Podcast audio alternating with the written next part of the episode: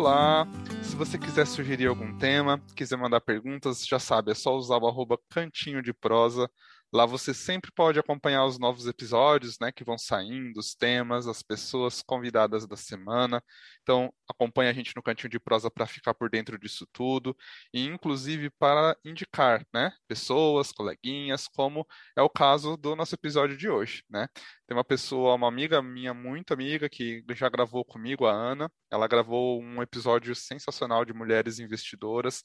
Ela também já gravou a entrevista comigo, que foi o episódio comemorativo, que estava lá o pessoal me entrevistando, foi a vez da vingança da galera. E a Ana indicou as duas pessoas que estão aqui hoje. E o tema do episódio de hoje é falar um pouquinho sobre mulheres negras no mercado de trabalho, vida pessoal, entender um pouquinho quais são as diferenças, as principais barreiras, abordar obviamente, os aspectos não só profissionais, mas de vida pessoal, as pressões, as demandas e tudo mais. Para entender um pouquinho desse tema bem complexo, que eu estou muito ansioso para saber o que elas vão trazer para a gente aqui hoje, é, eu queria apresentar as duas convidadas, a Sheila e a Fernanda. sei que as duas trabalham na área financeira, a Sheila, pelo que entendi, agora não mais, mas eu vou abrir aqui o canal para vocês se apresentarem bem brevemente, só para as pessoas saberem quem são vocês. Mas bem-vindas ao Cantinho de Prosa, Sheila e Fê.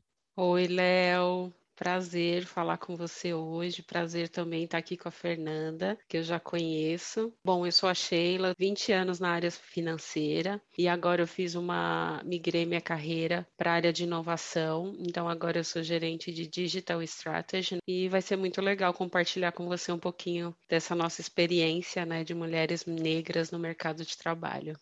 Oi, Léo, boa tarde. Meu nome é Fernanda. Eu já tive o prazer de ter a Sheila como minha mentora. É uma grande oportunidade estar aqui com ela também. Tenho 32 anos, também sou da área financeira e vai ser uma honra participar do, desse podcast. Muito bom, muito bem-vindas e vamos ver aí o que eu consigo aprender com vocês hoje, que eu estou ansioso. Queria começar, na verdade, com uma pergunta um pouquinho inusitada, que eu nunca faço nos, nos episódios, mas eu queria conhecer um pouquinho da vida de vocês, assim, pessoalmente. Quem é a Sheila, quem é a Fernanda. Vocês já falaram com que vocês trabalham, mas eu queria entender um pouquinho como é a rotina de vocês, assim. Qual que é o papel de vocês em casa, se vocês têm família, não têm, quais são as suas responsabilidades nessas duas áreas, só para entender um pouquinho como é a rotina da Sheila, como é a rotina da Fernanda, para a gente saber um pouquinho mais onde vocês estão inseridas.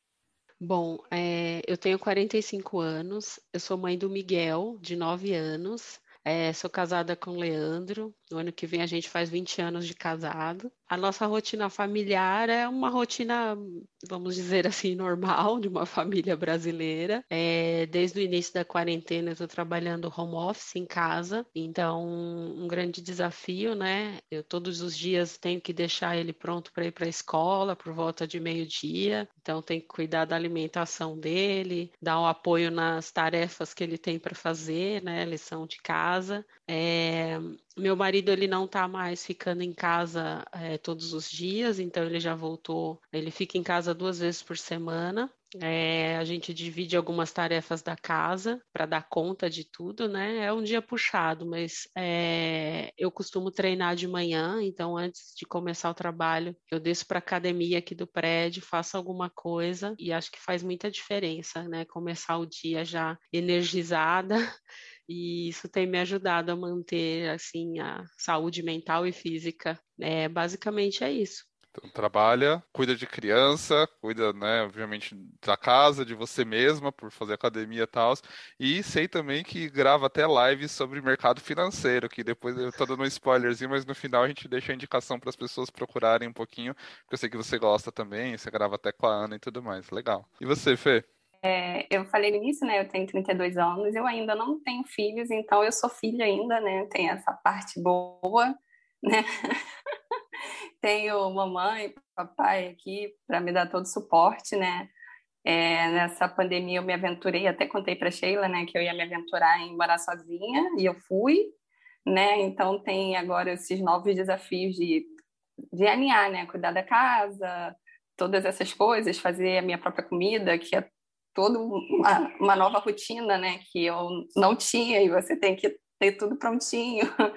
E eu também malho, eu malho, eu gosto de malhar seis horas da manhã, porque eu gosto de pegar cedo no trabalho, mais sete e meia, oito horas. Então, para mim, é aquela questão que eu acho que é mais fácil de quem já tem uma família, de ser mãe, né? Essa coisa, porque tem esse plus. Aí você tem que organizar não só a sua rotina, não só a rotina da casa, você tem que organizar a rotina do filho. Então, eu ainda não tenho essa experiência. Então, acho que para mim é um pouco mais light. Ainda tenho, eu ainda estou no papel da filha ainda.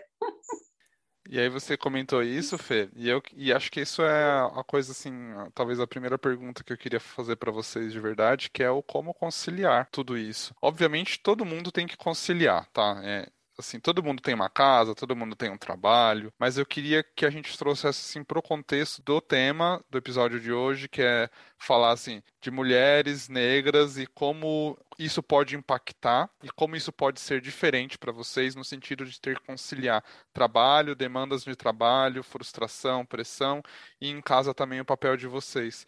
É, queria jogar para vocês me contarem o que, que vocês sentem que é mais desafiante para vocês nesse aspecto. Eu gosto muito de uma frase que uma amiga trouxe no trabalho que é, eu sempre penso nisso e acho que faz muito sentido para tudo na nossa vida, que é tudo não terás, né? É, em cada situação que eu tô e que eu e que eu me deparo com dilemas, né, desse dia a dia, dessa vida corrida, dessa essa loucura que a gente vive, eu sempre penso que tudo não terás. Então, eu tento fazer escolhas, né? Eu sei que essas escolhas nem sempre vão ser as melhores, mas eu tento fazer escolhas e tentar ficar tranquila com elas, né? Entender qual dessas escolhas vai fazer diferença no meu dia, vai fazer diferença na minha vida.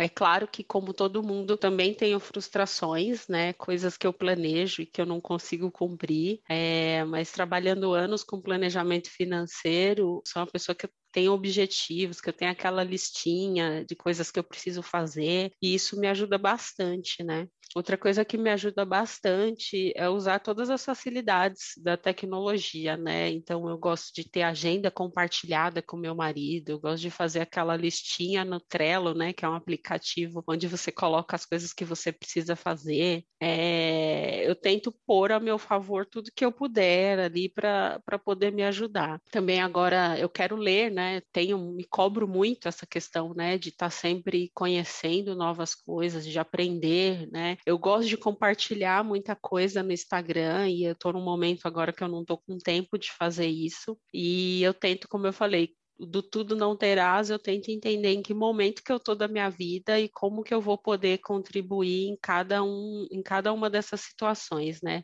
Nem sempre vai ser possível estar em tudo, nem sempre vai ser possível ser perfeita, né? Mas eu tento de alguma forma conciliar isso da melhor forma possível. E aí, com base nisso, eu acho que a gente, como é, mulher se cobra, né? E ainda o fato, né, de sermos mulheres negras, né? A gente vive num, num contexto em que a gente sempre está é, como que fala, síndrome do impostor, né? Então a gente está sempre ali com aquela sombra da síndrome do impostor ali, de que a gente precisa ser o melhor, que a gente precisa ser a melhor, de que a gente não pode entregar mais ou menos, que a gente tem que entregar é, algo, né, valioso ali e, e que causa impacto onde a gente está. Então acho que esse é o peso maior, eu acho, disso tudo.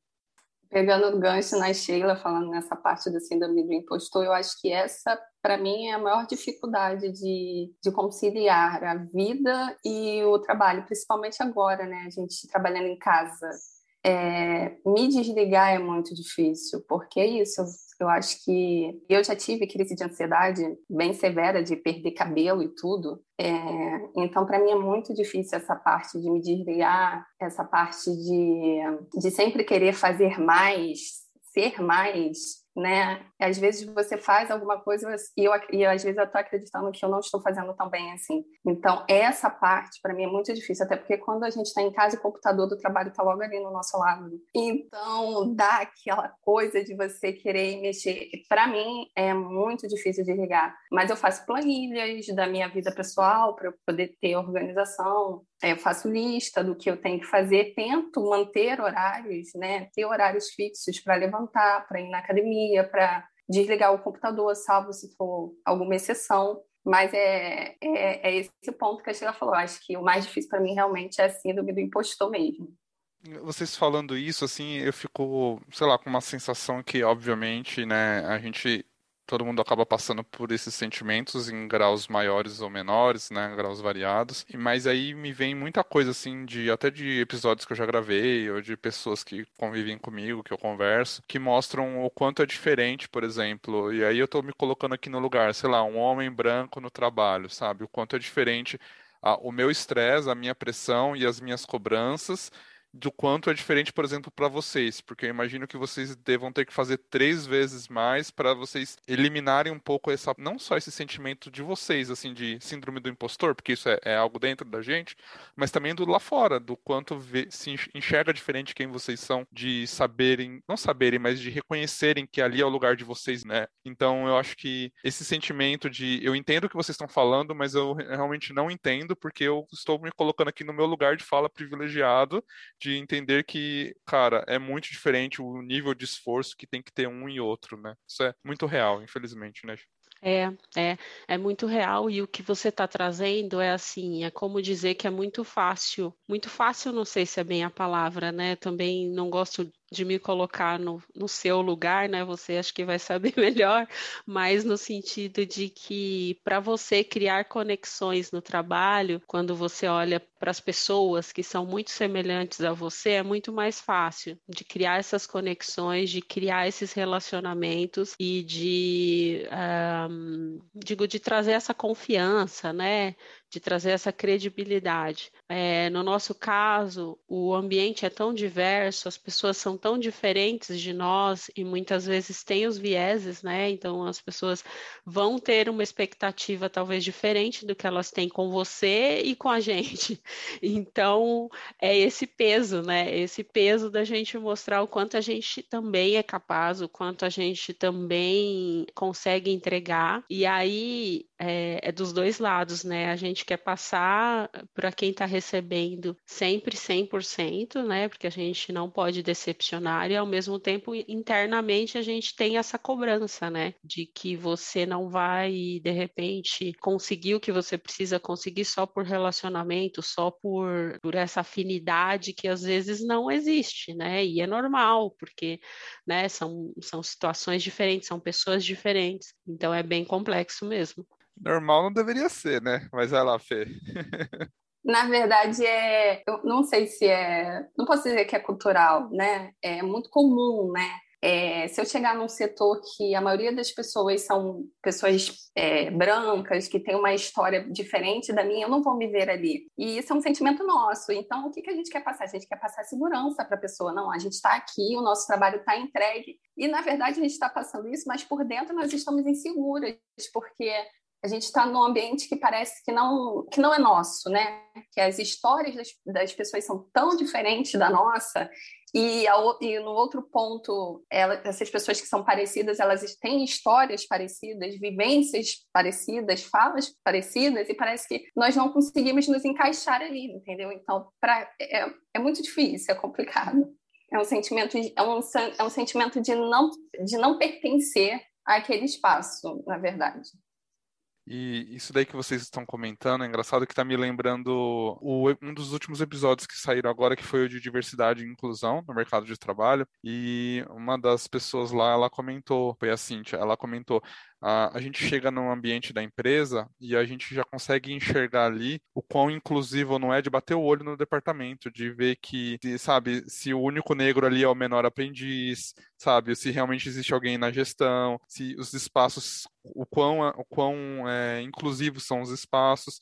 E ela falou, é muito comum essa coisa de eu chego lá, eu sei que eu, eu vejo quem é a pessoa negra ali e eu vou tentar fazer amizade com aquela pessoa, porque é com quem eu me identifico, né? Tem até o outro episódio que saiu também que foi sobre racismo também e preconceito, só que é o preconceito amarelo, que é, é de asiáticos e tudo mais, que é a mesma coisa, tem aquelas panelinhas, aqueles grupinhos, porque é uma forma de cara, é, eu tô aqui num ambiente hostil, então eu vou me defender contra todas essas agressões e as microagressões que são implícitas, estão ali subliminares na, na, nas relações e, e, e, nas relações a gente não fala assim só de ah, do tomar café com alguém, alguém vai virar o nariz para mim.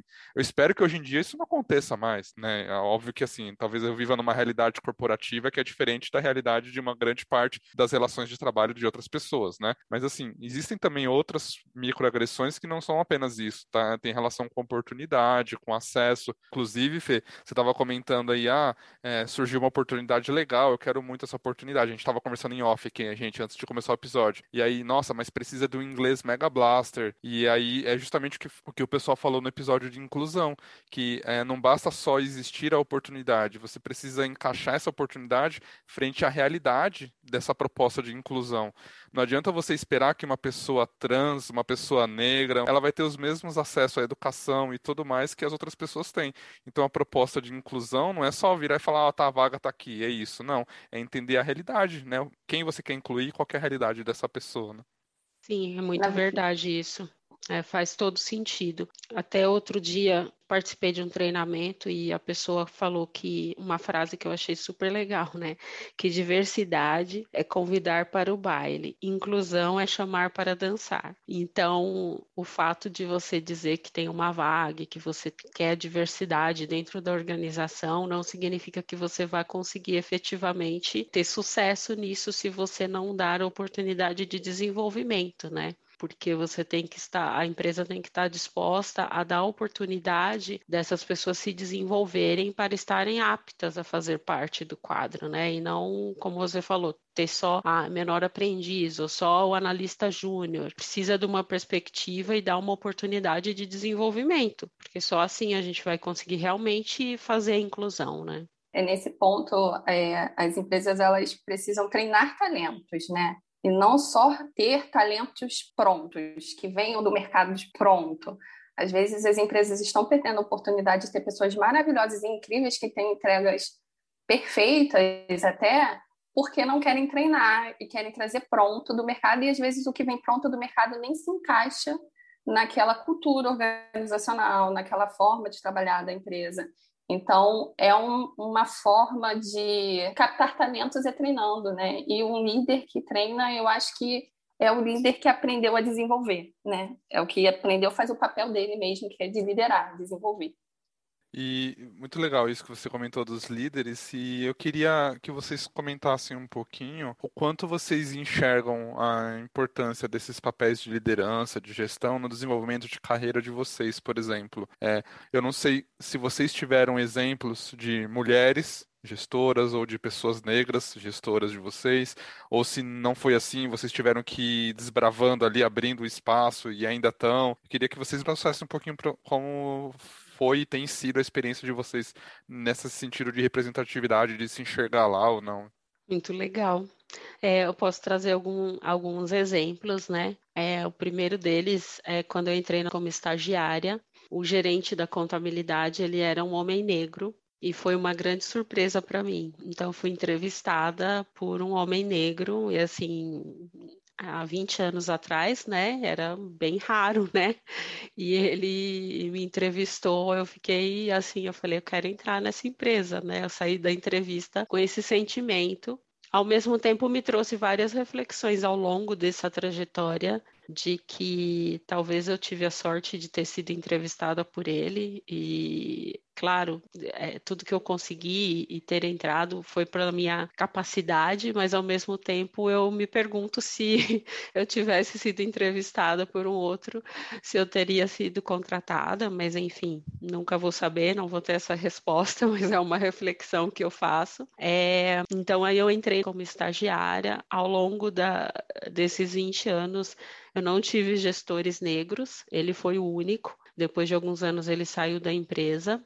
Outra coisa interessante que, que aconteceu é que a Raquel Maia ela foi estagiária lá, praticamente na mesma época que eu fui. É, só que ela não ficou muito tempo e depois ela foi fazer um, ela fez um, acho que um estágio fora, um, um MBA, alguma coisa fora, e enfim, agora todo mundo conhece sabe, né, onde ela tá, a mulher que ela é, e eu acho muito louco isso, pensar que a nossa trajetória se cruzou lá dentro, né, onde eu tô há 20 anos, e hoje ela é uma, imagina, um fenômeno, né, no que ela faz, é, e isso eu acho, acho super interessante. Agora, no meu, na minha mudança de área, né, na minha transição de carreira, eu tive tive a oportunidade de ter um mentor que ele não é negro, mas ele é LGBT, é, então ele trouxe também uma perspectiva diferente para mim. Então, assim, é, não sei de que forma a gente se conectou muito, porque ele tem os desafios, né, na condição dele, eu tenho no, nas minhas, e, e foi uma, um processo incrível, ele me ajudou muito nisso. Então, eu acho que uma das coisas que eu é, penso muito e que eu busco, né? É, eu fiz esse papel de mentoria com a Fernanda e eu gostaria de ter uma mentora que fosse uma mulher negra, né? Eu acho que isso faz muita diferença, porque por mais que eu tenha a ajuda dos meus gestores, é muito difícil eles compreenderem e é, toda a situação, né, e na condição deles, de homens brancos privilegiados, é muito difícil ajudar, me ajudar no desenvolvimento e me ajudar no que eu preciso para me desenvolver, para minha carreira desenvolver, porque a, compara, a base de comparação deles é diferente, né? Então, quando ele fala para mim, ah, tá, você precisa fazer o treinamento X, é, é muito, às vezes acaba ficando muito raso, né? Só isso, porque a experiência dele como crescimento de carreira, né? Que talvez não se aplique para mim necessariamente, né? Eu tenho outras barreiras ali para transpor e, e eu acho que isso é, faria, é, faz falta né, no, no desenvolvimento da, da mulher negra? É, na minha jornada, é, eu nunca tive líderes negros, né? E por isso foi até muito bacana eu poder conversar com a Sheila, né? Na mentoria, porque é, quando nós conversamos tem pontos que a gente se, que eu me identificava muito com ela, né? E é bom ter exemplo de ver uma mulher negra gestora em uma grande empresa. É importante a gente se ver, né? Mas eu posso dizer que na minha jornada é, sou oriunda de seguros, né? Então, na outra empresa, antes da atual, agora que eu estou trabalhando, eu tive sorte, né? Não tem outra palavra mesmo para falar. Eu tinha até a formação, mas eu era terceira nessa empresa, né? Fora do financeiro. E eu pedi, eu liguei para a área, liguei para a gestora na época e pedi para participar do processo seletivo na cara de pau, assim. liguei para o ramal e pedi. E quem me deu a chance foram três mulheres brancas, né? Então, era foi a coordenadora e a gerente e a superintendente que hoje ela é diretora financeira. Então, é a primeira mulher diretora financeira também, é muito bacana isso. Então, eu tive sorte de dessas pessoas olharem para mim e acreditarem no, no, meu potencial. E graças a Deus eu, eu consegui, acho que atingir né, a confiança que elas é, me, me deram ali naquele momento. Mas, assim, seria bem diferente se eu tivesse uma gestora negra que eu pudesse me espelhar, mas é a questão, né? A gente ainda tem que quebrar barreiras de ver mulheres né, no cargo de gestão, que ainda são poucas, e mulheres negras é uma outra barreira, um, um outro assunto ainda. Mas, antes do mérito, eu contei com a sorte mesmo.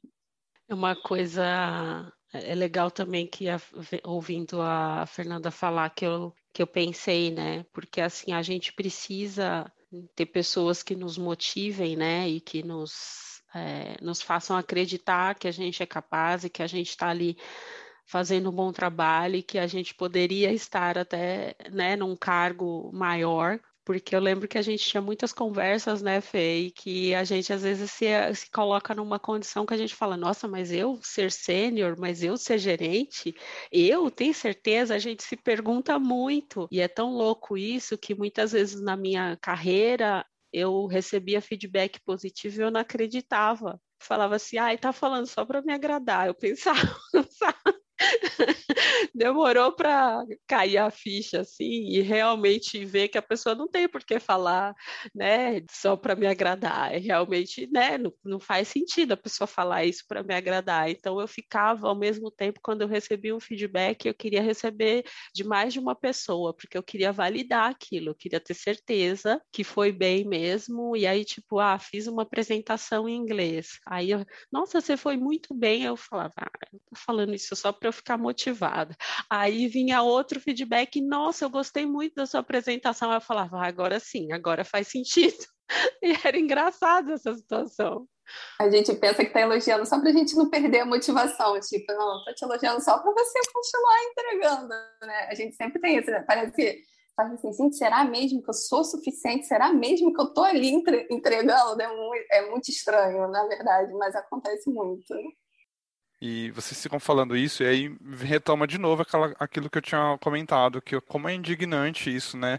Ter que se reafirmar que ah, o meu lugar é aqui mesmo, né? Tipo, não faz o menor sentido. E aí eu queria fazer uma perguntinha bem do contexto atual, né? Falando assim, contexto de pandemia, home office, toda essa história de trabalho remoto tudo mais. Vocês acham que isso é uma barreira a menos para o desenvolvimento de carreira de vocês? Vocês acham que as pessoas conseguem enxergar mais o trabalho de vocês e, e menos essas barreiras é, ridículas e tudo mais que a gente né, tem na sociedade? Ou vocês acham, porque aí esse seria, essa seria uma visão otimista, né, do, dessa situação, e uma outra visão que eu queria trazer para vocês é também a, mas tipo isso não, na verdade a luta teria que ser mesmo colocar a cara lá e fazer aceitar mesmo, porque isso precisa evoluir, precisa mudar isso, sabe? Eu acho que tem as duas polaridades da coisa, né? E eu queria que vocês falassem um pouquinho o que vocês acham dessa questão do trabalho remoto, se isso ajuda ou não ajuda. Bom, falar meu ponto de vista. Eu acho que não só para mulheres negras, né? Acho que para todo mundo, de forma geral, eu acho que foi positivo. Assim, falando nesse, né, no sentido de se sentir igual, assim, né? Eu tive algumas experiências e ouvi algumas pessoas falando que, tipo, a apresentação de resultado desse ano, que foi tudo virtual, foi fantástica, né? Que foi, foi diferente do que era nos outros anos. É, e eu acho que essa disposição virtual, não sei, parece que deixa a gente no mesmo nível ali, né? No mesmo. é, não sei, pode ser só percepção, tá? Estou colocando aqui. Para mim, como pessoalmente, eu não vi dificuldade. É, eu fiz a minha transição de carreira durante a pandemia, né? Eu, eu entrei para a área em janeiro, a pandemia veio em março, é, eu fiquei praticamente um ano fazendo job numa área virtual, né? Sem nunca ter encontrado algumas pessoas ao longo do processo. Entraram pessoas novas na área que, eu, que já, já saíram e eu nunca vi pessoalmente. E assim, não me atrapalhou nada a pandemia. Eu acho que eu acho que deu essa visibilidade igual para todo mundo, né? Que, que de repente as pessoas, talvez por afinidade, estando no presencial, fariam um papel diferente e quebrou, né? Deixou de, de ser só essa afinidade, né? Foi ali todo mundo igual, com a mesma oportunidade, com a mesma forma de se ver, de se apresentar, tudo ali no virtual. Por outro lado, assim, né, quando isso voltar, né, se acabar, que a gente não sabe ainda qual que vai ser a volta, tal, acho que vai ser outro desafio de é, voltar, né, com essas e quebrar essas barreiras. Hoje, na área que eu tô, é a área mais diversa da empresa. Então, eu estou numa área assim que eu não posso falar nada de diversidade e inclusão, porque é a área mais diversa mesmo da, da organização. E a gente tem várias diversidades lá dentro. Então, eu não vejo esse problema, né? Eu vi muita gente falando assim na internet, no Instagram, né, sobre aquele, aquele ditado que fala quem não é, não é visto não é notado, uma coisa assim. E eu, e eu acho que a pandemia veio para quebrar isso. Pegando esse, até esse gancho da Sheila, né, do quem não é visto, não é lembrado, é isso que é por terra, né? Porque antigamente existia aquela cobrança, né, de você tem sempre que cumprimentar, sempre falar, né? E existem pessoas que são mais retraídas, não tem jeito. E hoje em dia, com a internet, né, com o trabalho remoto, foi o que a Sheila falou, estamos todos no, no mesmo nível, até porque a gente não, é, pelo menos assim, a equipe se comunica muito bem, mas a gente não se fala toda hora, né? O, traba o trabalho está fluindo, mas a gente não está conversando a todo tempo, a gente não está se vendo a todo tempo. Eu, por exemplo, eu não ligo a câmera, né? Eu tenho essa pequena dificuldade, até conversei isso também com a Sheila. E o trabalho flui, e a gente passa a ser avaliado mais realmente mesmo pela entrega do trabalho do que pela nossa participação ou pelas nossas falas. E eu acho que isso é um ponto positivo. E em relação a essa, a essa questão que a gente está comentando aqui de né, mercado de trabalho, diversidade, inclusão tal, queria que vocês dessem exemplos de coisas que vocês já viram, de programas que vocês acharam legal, tipo, ah, isso funciona, isso é uma boa, isso dá para ser desenvolvido, ou programas ou iniciativas totalmente furadas que vocês viram e falaram, gente, mas isso não faz o menor sentido, é só aquela coisa do marketing da diversidade e não, não tem embasamento, não vai ter continuidade. Queria que, não sei se vocês têm exemplos para dar de coisas legais que vocês já viram e coisas que não eram legais. Nossa, eu estou pensando aqui. É... Não, não é que eu tenha exemplos, mas acho que a gente pode comentar um pouquinho do que a gente acha que daria certo, né? Acho que a gente até já falou um pouquinho, mas o meu exemplo, né, que foi a minha transição de carreira é, eu fiquei por um ano fazendo job em outra área para testar, para conhecer, para aprender, para ver se era isso que eu queria né, até para me capacitar. E eu acho que de repente esse modelo faria muito sentido e ajudaria também bastante nessa questão de diversidade e inclusão, né? É um pouco do que a Fernanda falou, né, de se candidatar para uma vaga, de estar, é, de encarar o desafio. E eu acho que as empresas deveriam fazer isso. Não sei se a maioria faz, se adota esse tipo de prática, né, de deixar as pessoas fazerem um, um trabalho ou trabalharem um projeto por um tempo. Eu acho que esse modelo ajuda bastante, funciona bastante nas organizações e não simplesmente, né, como a gente falou, desse talento vir pronto, dessa pessoa vir pronto, mas acreditar né, que essa diversidade, que essa é, e essa inclusão é, é rico para uma área, né? Traz realmente um, uma trazer uma diversidade para uma área pode ser muito rico em vários quesitos, né? Em trazer um olhar diferente, independente da companhia, da área que você está, você está tornando a sua área mais rica, né? Rica mesmo em diferentes perfis. E eu acho que quanto mais as organizações motivarem isso, né, em ter pessoas diferentes dentro de uma área, acho que isso tem um grande, uma grande possibilidade de dar certo nesse processo de inclusão. Eu, eu de programas eu não também não tenho assim exemplos. Eu nunca eu acompanho, né, os programas de de trainee para é, voltados para o público é, jovem, negro, né? Mas eu nunca participei, é, assim, efetivamente. Eu tenho também, né, a minha história de ter conseguido, né, porque era meu sonho trabalhar na área financeira, eu queria muito e eu consegui é, pedindo, né? E alguém confiando. E é isso, eu acho que esse é o, o, papel, né? A gente dá oportunidade de desenvolvimento. Às vezes tem um talento ali esperando uma oportunidade. Se derem oportunidade, se ensinarem, é, com certeza a gente vai lá e vai fazer, né? É tudo uma questão de chance, né? Eu acho que isso tá, traz até mais benefício do que realmente fazer um, um, um programa é, voltado porque o programa que é voltado para negro ele tem que ter uma temática ali de desenvolvimento posterior ao programa, posterior a acabar a, fa a fase de trainee, porque não pode ser vazio. Ah, eu vou fazer um programa de trainee e depois, onde eu vou encaixar esses jovens, né? Então isso tem que ser muito bem pensado. Não é só fazer um programa para trazer pessoas negras para a empresa para mostrar que a empresa é diversa, não.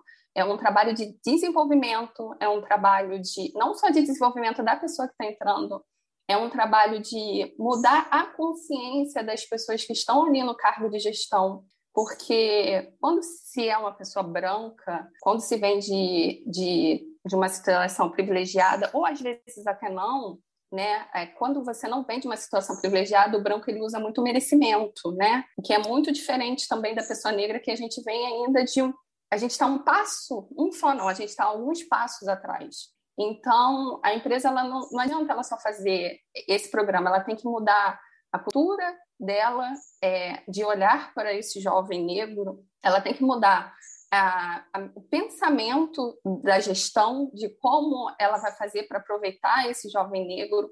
Então, é muito complexo, né? O dia a dia ali dentro é complexo. O desenvolvimento, tudo é desenvolver, tudo é uma oportunidade e as pessoas precisam estar abertas para oferecer a oportunidade realmente, de verdade, e não estagnar a pessoa ali num cargo de júnior e deixar a pessoa ali sem, sem aprimorar seus conhecimentos. Isso, Fê, que você está falando, me lembra até o que a Cláudia comentou, a Cláudia que a Sheila conhece, né? Ela comentou, a Cláudia comentou no episódio de diversidade e inclusão e ela falou exatamente isso. Essa frase, a, a diversidade é, como que é? É convidar para festa, a inclusão é chamar para dançar. E aí ela falou exatamente isso que você está falando, Fê, que assim, é, não é só chamar para dançar, é o quê? É uma música, uma vez e acabou? Não, sabe? É realmente você é, trabalhar isso tudo que você está falando, que é o pós, né? E eu achei isso muito legal, porque encaixou muito. Mas, Sheila, você ia falar alguma coisa, né? Desculpa.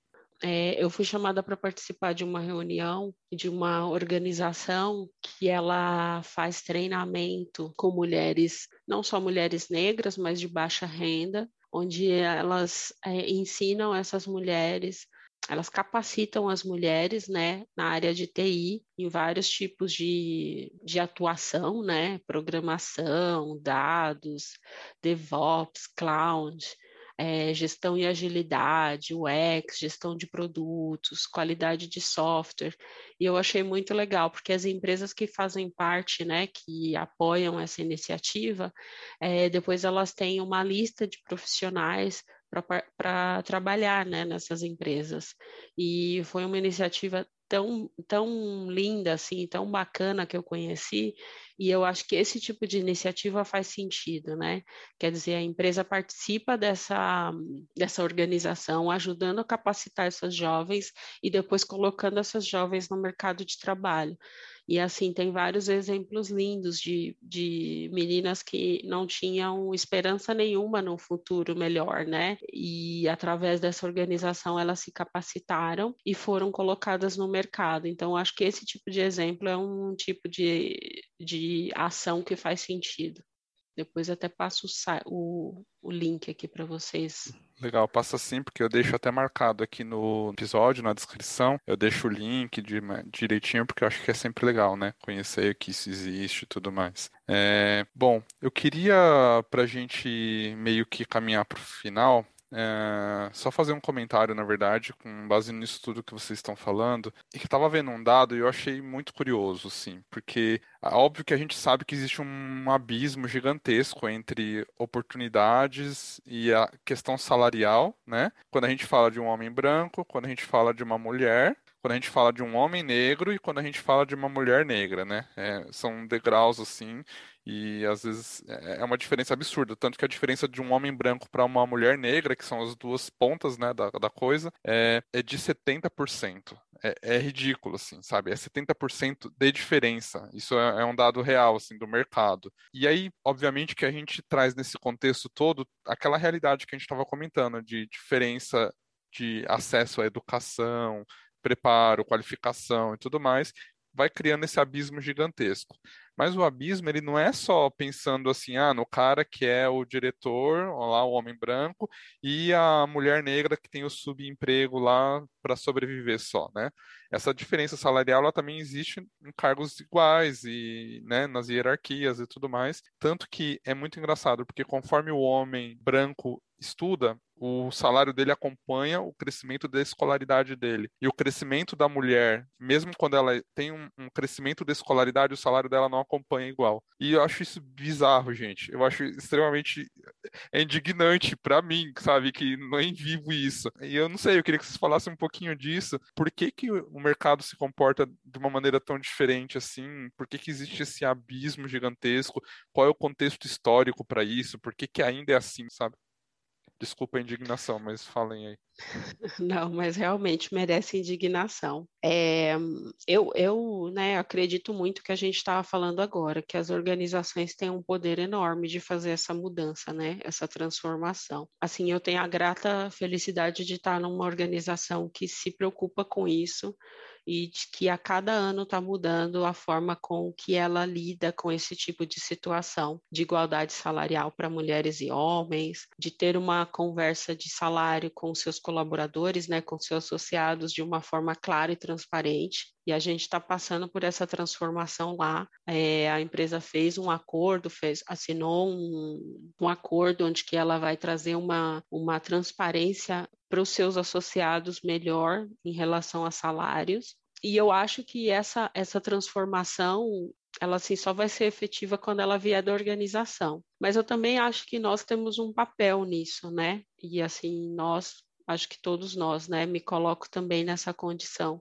E aí tem um gancho um pouco no que, eu, no que a gente estava falando agora, né? Da nossa autoconfiança, da nossa forma de agir e se provar. É, eu lembro muito na minha trajetória toda, né? De eu não me ver nas mesmas condições que os meus colegas, né? De eu não ver nas mesmas condições gerais, né? Tanto pelo inglês, tanto pela universidade que eles cursaram, tanto pela autoestima que não era tão boa naquela época, e isso me deixou uma pessoa menos competitiva, né? Menos agressiva nesse sentido. Então, assim, de onde eu vi é, ter o salário que eu tinha, estar onde eu estava, com as pessoas que eu estava, aprendendo o que eu estava aprendendo, era assim um privilégio enorme. Então, eu, eu tinha uma certa dificuldade de me colocar em pé de igualdade. Tá? Falando de mim, eu acho que isso se reflete em muitas mulheres, é, não só mulheres negras, mas mulheres. E aí eu acho que isso retardou um pouco, né? Retardou um pouco meu crescimento, retardou um pouco a minha exigência, né? A minha busca por ser reconhecida financeiramente falando, né? Então eu, eu sempre estava muito satisfeita com o que eu tinha, sabe? Era uma questão de tipo, não, tá bom assim. Imagina, eu tenho a minha prima lá que trabalha de faxineira. Eu tenho meu primo que trabalha no mercado. Eu tenho ali a minha irmã que não fez uma universidade. Então, de certa forma, a gente às vezes se olha com com um olhar diferente de que a gente já que já tá bom, entendeu? Então, assim, eu tenho outro podcast que eu assisto, que eu escuto às vezes, e teve um tema falando só sobre isso, que nós mulheres, a gente precisa se colocar de uma forma diferente, a gente precisa exigir isso, né? É, isso foi um processo, né? E é por isso que eu gosto tanto de fazer mentoria com mulheres negras. Agora, atualmente eu estou fazendo mentoria também num programa que chama Lift, e eu dou muito essa motivação para minha mentorada é, dela acreditar, dela querer o melhor para ela, dela se colocar ali realmente é, no mesmo nível das pessoas com quem ali que são os concorrentes dela direto, porque eu acho que isso faltou para mim, né? Faltou alguém para dizer, Sheila, vai lá, você não vai se candidatar para essa vaga, essa vaga é para você, você já pode né? Então, todas as vezes que eu tive um gestor que me falou isso, eu fui lá e deu certo. É, mas se eu não tivesse aquela pessoa ali cutucando ali, falando, aquela vozinha falando no meu ouvido de que você tá pronta, imagina, você é boa, eu não ia, né? Eu falava, não, tá bom assim, acho que é isso mesmo. Tipo, é, é, meio que aquele negócio, é isso que eu mereço. É triste falar, mas na verdade os jovens se colocam, né? É, mulheres negras e, e jovens, né? É, de baixa renda que, que tiveram a oportunidade se colocam nessa condição. Então, assim, se eu tivesse que passar uma mensagem para Sheila 20 anos atrás, é tipo, acredite em você, você é tão melhor quanto essas pessoas, não importa, não importa o quanto você sofreu e quais foram as dificuldades que você teve para chegar aqui, mas você chegou, então você consegue até muito mais, né? Porque foi muito mais fácil para eles e você está aqui se provando que você merece estar onde você está e vai em frente, que você merece muito mais. Acho que é isso. É, eu, é, é, o meu ponto é o mesmo da Sheila, né? Eu venho de empresas também que essa questão salarial, assim, gente, eu não vivo, não é a minha, não é a minha realidade, né? E é um privilégio, né? Da mesma forma que é um privilégio gente, nós duas estarmos trabalhando de home office, né? Porque se a gente for olhar, a maior parte da população negra nessa pandemia, ela está, na verdade, desempregada.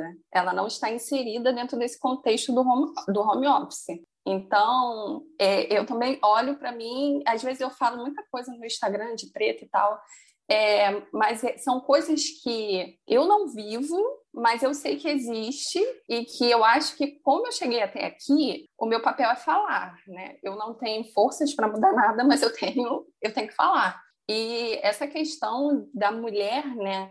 A mulher em si, ela não está no mercado de, não está em pé de igualdade no mercado de trabalho, como é uma questão histórica. A mulher negra duas vezes, né? É, a imagem da mulher negra ela é remetida a trabalho braçal. É, a ama do leite, a companhia da Sinhá, a que ficava dando banho na Sinhá, e hoje, atualmente, as pessoas ainda acham que uma mulher negra ela só serve para limpar lá né, a casa dos brancos, cuidar do filho dos brancos, e isso é uma realidade ainda, porque a grande maioria da mulher negra, ela deixa os seus filhos em casa, né, para ir cuidar do filho de outras pessoas. E sem é, é reclamar, é tudo... né, Fê? E sem reclamar, ela não pode, ela não pode reclamar que ela não tem uma passagem, ela não pode reclamar que ela não tem um final de semana, ela não pode. Então, assim, até hoje isso convive. Por que, que isso está dentro do ambiente corporativo? Porque o ambiente corporativo ele é predominante de pessoas brancas. E, e, e esse preconceito, não, eu não estou falando que é normal, é, é, é comum. As pessoas trazem dentro dela. E não tem como, por quê? Porque as pessoas crescem assim. As pessoas vão evoluindo, passando a idade, chegando a cargos e lugares assim, com esse pensamento, né? As pessoas já olham para o preto, para a mulher preta, ele já, já bate aquele negócio, ah, será que essa pessoa realmente é competente? Não, mas ela acredita que sempre só serve para ser a tiazinha do café. E isso foi o que a Sheila estava até falando também. Por esse tipo de pensamento, a gente se sabota, porque a gente fica sempre se questionando se realmente a gente deve estar ali, se realmente a gente tem que dar graças a Deus. A gente falar, eu e a Sheila, a gente está aqui, duas mulheres negras, que têm o privilégio de estar no home office com empresas que em nenhum momento tirou nenhum direito nosso, a gente continua com todos, com todos os direitos, benefícios, etc. E a gente hoje, se a gente vê uma vaga, a gente vai falar assim, ah, mas será que eu tenho que ir lá me candidatar a ela? Eu acho que eu já tenho que estar aqui dando graças a Deus por eu estar aqui, nesse lugar. Será que eu vou dar, dar conta daquilo lá? Será que eu não estou querendo muito? E é por isso que a gente se sabota, por causa desse contexto histórico, que a gente sabe que é essa visão que a sociedade tem, infelizmente. É, show, show. A gente fica emocionado porque, assim, é, é muito o nosso dia a dia, é muito a nossa realidade, assim, de vida, né? É, eu lembro de uma vez que eu estava com um grupo de colegas, a gente estava numa reunião e uma colega estava falando que levou a mãe ao hospital e aí ela falou assim: ah, e aí veio uma enfermeira atender minha mãe, que ela nem parecia enfermeira, ela parecia uma faxineira. Quando eu ouvi aquilo, eu fiquei, eu fiquei travada, assim, eu fiquei muito travada. A minha vontade era perguntar para ela, tá bom, qual que é a aparência de uma enfermeira? Porque eu queria saber quem, como que era essa enfermeira. E na minha cabeça eu pensei deve ser parecida com a minha mãe. ser parecida com a minha mãe. E qual o problema, sabe? Então, assim, você vê que tá ali na sociedade de uma forma bem é, presa lá dentro, tudo isso, né? Que nessas microagressões, né? Na época eu não tive coragem de falar nada, eu não falei nada, mas aquilo ficou lá dentro e eu falei, sim, é, quando as pessoas falam que não tem racismo, é esse tipo de coisa que a gente escuta e a gente fala assim, tem racismo, né? E assim, é, é, é triste quanto a sociedade tem essa, essa postura e tem essa imagem, né, das mulheres negras. E, então a gente tem duas coisas, né? Uma das coisas também que a gente fica num eterno dilema é que a maioria das mulheres negras se expressam com agressividade. Com revolta. Isso também é um ponto que, é, de certa forma, quando você está no mundo corporativo, não é, não é bem visto ou, ou não é fácil de você lidar, porque você não pode soltar aquela sua agressividade que vem historicamente de tudo que você passou, e ao mesmo tempo você também não pode viver só para agradar as pessoas que estão à sua volta, né? Então, ou você é muito agressivo e aí você não consegue o que você precisa, né? Você não consegue ter a sua carreira, alavancar a sua carreira, ou você é muito passivo, porque você também não quer desagradar as pessoas que estão à sua volta. E ainda acho para as mulheres negras um grande desafio, porque a gente ainda também tem, a, tem algumas pessoas que olham para a gente com um olhar mais sensual, né? A gente é, originalmente passa se você é muito simpática, você pode, pode passar sensualidade, né? Dependendo de como você se veste ou você se porta, você pode passar uma visão que você não quer. Então, assim, eu lembro que foi um durante todo o meu processo, né? Durante toda a minha carreira foi essa preocupação, né? Eu sempre fui uma mulher muito sorridente, sempre fui uma mulher, sou, né, uma mulher muito sorridente, sou uma mulher que gosta muito de dançar, mas sempre teve essa preocupação lá no fundo, né? Será que eu estou passando uma impressão diferente, né? Do meu jeito de ser. Então é complicado você você viver tendo que podar o seu jeito. Como eu falei, acho que hoje eu me sinto muito mais tranquila nesse sentido de ser quem eu sou, de ser da forma que eu sou, porque eu estou numa organização e estou numa área que me dá essa abertura e me dá essa essa segurança, né? Eu me sinto segura, né, em ser quem eu sou, mas é o grande desafio, é o grande desafio no mundo corporativo para as mulheres negras. Pegando um pouquinho de gancho também nessa parte da Sheila, né? A parte também comportamental, né, da mulher negra, ela é muito avaliada. E comparar, e se a gente for comparar a avaliação que fazem da gente com a mulher branca, assim, é bem diferente. Porque quando a Sheila falou assim, às vezes quando a gente quer explodir, a gente sabe que a gente não pode, porque quando a gente às vezes fala um não mais firme, a gente já é taxada de incisiva. Mas se a mulher branca ela fala aquele não incisivo e tem aquela postura de, de ombros né, alinhados, toda em pé, empinada, né, como a gente fala, ela é vista como uma mulher forte, uma mulher empoderada a mulher negra ela não é vista assim. E o homem, então, ela nem é... se fala, né? O, o chefe pode fala. dar a resposta grossa que quiser, o piti que quiser, que ninguém nem vai julgar nem de forte, nem de fraco, nem de escandaloso. É só o chefe, Não, né? normal. Né? Comum. É. E, e, e as nossas roupas, o nosso cabelo. Eu, eu também venho de uma empresa, essa empresa nova eu ainda não encontrei pessoalmente ninguém. Estou ainda nesse dilema, né, por causa do home office. Mas da outra empresa que eu venho, graças a Deus, eu não, não tinha problemas, principalmente porque eu gosto de mudar cabelo, né? Eu boto trança, eu boto cabelos sintéticos, eu vou de turbante, eu já fui de turbante para a empresa. e assim, sempre eu sei, existem olhares, óbvio, né? Tem pessoas que olham, até porque não é comum, não é do convívio delas, mas eu não me esquento muito com isso. Mas a gente ainda tem que ter a atenção redobrada a esses pontos, principalmente na fala, né? Tinha um, um gerente meu que ele falava assim, Fernanda, você precisa ser mais doce nas palavras, porque você é muito incisiva. E realmente, eu sei que eu sou. Principalmente se eu tiver numa questão de trabalho que para mim aquilo ali é muito muito importante ou que eu goste muito, eu sou muito firme na fala. E eu sei que realmente aquilo é um ponto que eu tenho que dosar, porque as pessoas, às vezes não, eu não estou falando nada demais, eu só estou sendo firme, mas as pessoas podem enxergar de, um de uma outra forma, né? Quando eu vi isso, eu, eu já sabia que às vezes o, um tom de voz mais firme, né? Quando eu, mulher negra, falando, eu posso estar passando uma forma rude e às vezes eu não estou sendo, eu só estou sendo firme no meu tom de voz normal. Então, nós, mulheres negras, nós temos essa preocupação, né? Da forma de falar, da forma que nós vamos nos vestir, como nós vamos tratar outras pessoas, se vamos ser simpáticas demais ou fechadas demais. É, a gente ainda tem esse plus, né? Na relação ali do trabalho do dia a dia. É, excelente. Eu ouvi o feedback que a pessoa falou assim: só toma cuidado que pode soar arrogante. eu fico pensando vocês duas falei. falando isso, gente. Eu fico, beleza, acho que esse tipo de feedback é normal no trabalho, né? Mas falariam a mesma coisa para para um homem? Entendeu? Eu fico muito pensando isso, sabe? É, é, é. Não vamos ter essa resposta. Mas é uhum. engraçado, porque realmente a gente, assim, eu gosto muito de ter feedback das pessoas. Eu faço é, uma coisa que eu faço bastante é pedir feedback das pessoas, né? Para eu entender se eu estou passando a mensagem que eu gostaria, né? Ou se esse viés está trazendo uma mensagem diferente, né? E aí a preocupação de realmente eliminar qualquer coisa que seja por viés ou seja realmente que eu preciso melhorar a minha comunicação, que eu acho que também é válido, né? Isso a gente Bem, sempre tem, né? Obviamente. Mas você vê como é comum em mulheres negras, né? Você vê a Fernanda falando do mesmo jeito, que do jeito incisivo que ela tra traz as coisas, quando né, ela quer algo e quando é algo importante, e para mim é a mesma coisa, dependendo da forma como que eu coloco uma questão, é, vem esse feedback, né? Porque as mulheres, né, negras têm essa, essa forma